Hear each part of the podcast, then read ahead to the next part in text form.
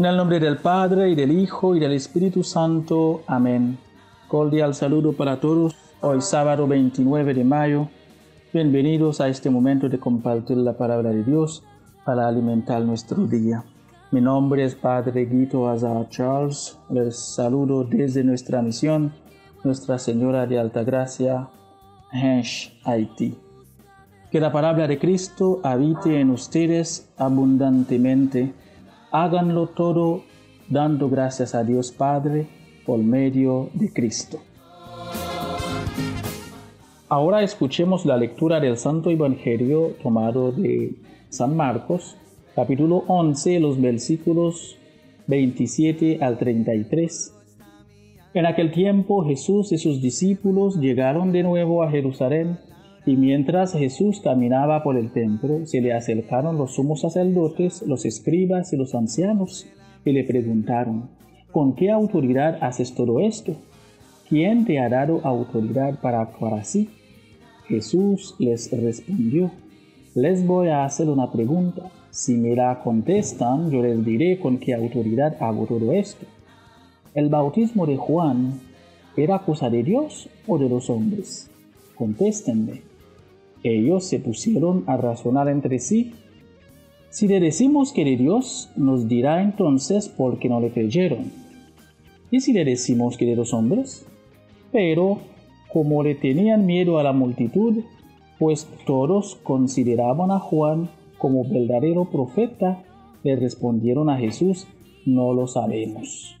Entonces Jesús les replicó, pues tampoco yo les diré con qué autoridad hago todo esto. Palabra del Señor. Queridos hermanos, hoy la palabra de Dios desde la perspectiva de la comunidad de Marcos nos pone a Jesús y sus discípulos de nuevo a Jerusalén. Esta vez se le acercaron tres grupos del Sanedrín para cuestionarle los sumos sacerdotes gobernaban el país bajo la tutela romana, los escribas, conocidos también como doctores de la ley, eran la aristocracia intelectual judía, eran teólogos, profesores, jueces, etc. Los ancianos eran un grupo del Sanedrín distinto de los sumos sacerdotes, los escribas y los fariseos. Está compuesto por los jefes de familia, más rica e influyentes de Jerusalén. Estaban muy a favor del orden establecido. Los tres grupos representan el Sanedrín, que es el Consejo Judío. Este encuentro de Jesús con estos tres grupos se dio después de que Jesús sacó a los vendedores del templo.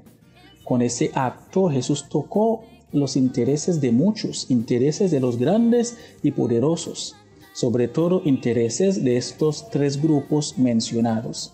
La verdad es que, según el Evangelio, ellos reconocen la autoridad de Jesús, pero dudan de su origen. No entienden que la autoridad pueda ejercerse desde el servicio a los más pobres y no desde el poder y los privilegios. Ellos cuidaban sus, puestos y privilegios, sus intereses. Por eso, a sus preguntas, Jesús se defiende acudiendo a la memoria de Juan el Bautista, quien conquistó la autoridad gracias a su servicio profético. Los miembros de los diferentes grupos que no pueden negar el argumento de Juan el Bautista deben aceptar implícitamente que la autoridad de Jesús también es divina, porque está puesta al servicio de la humanidad, sobre todo de los más pequeños, los pobres y abandonados. Frente a esta realidad, profesaron una falsa ignorancia. No lo sabemos. Cuando la autoridad no se usa para servir y liberar a los más sencillos y oprimidos, se convierte en autoritarismo que trae tristeza, lágrimas y muerte. El reino de Jesús es el servicio. Su autoridad le viene de Dios.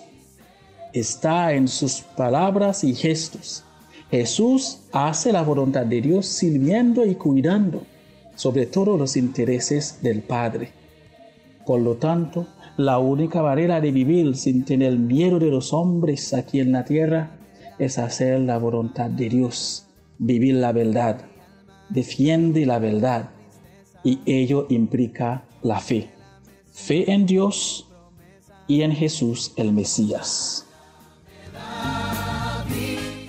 Que la Santísima Virgen María nos acompañe en nuestros esfuerzos de defender la fe, nuestra fe, y que Dios, en su amor infinito, nos conceda todo lo que necesitamos para que nada en esta vida nos quite la alegría del Evangelio.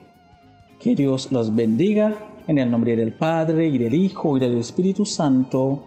Amén. Un feliz día para todos.